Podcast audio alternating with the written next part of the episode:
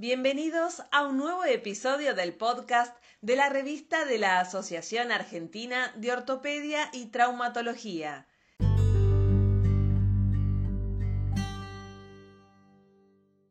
Mi nombre es Guillermo Ricciardi y soy editor de la sección Columna Vertebral. A continuación, brindaré información sobre los artículos que se han publicado en el número 2 del volumen 86.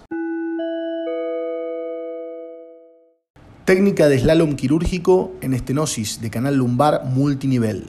Serie de casos tratados de manera simultánea con descompresión endoscópica y tubular con asistencia microscópica bilateral.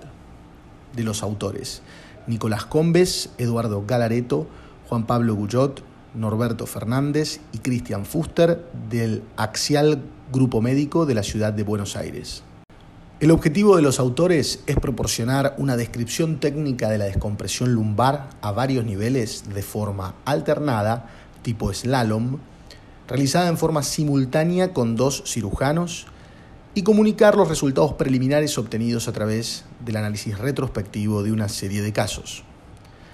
La cirugía de descompresión lumbar, llamada descompresión cruzada, se realiza a través de un abordaje unilateral y permite lograr una descompresión de forma bilateral.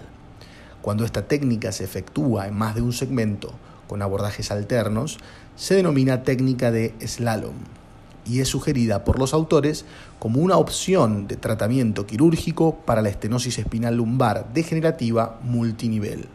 Como gesto técnico significativo, los autores describen el aporte en el acceso tubular bilateral de la columna lumbar de la asistencia asociada de la endoscopía y la microscopía, permitiendo abordar simultáneamente múltiples niveles.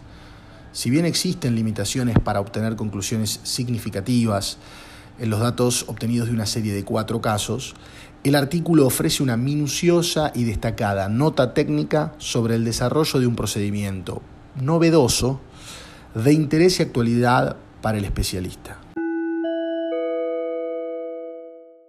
Gracias por escuchar el siguiente podcast de la revista de la Asociación Argentina de Ortopedia y Traumatología, sección columna vertebral. Los invitamos a ingresar al sitio web de nuestra revista para acceder a los artículos mencionados.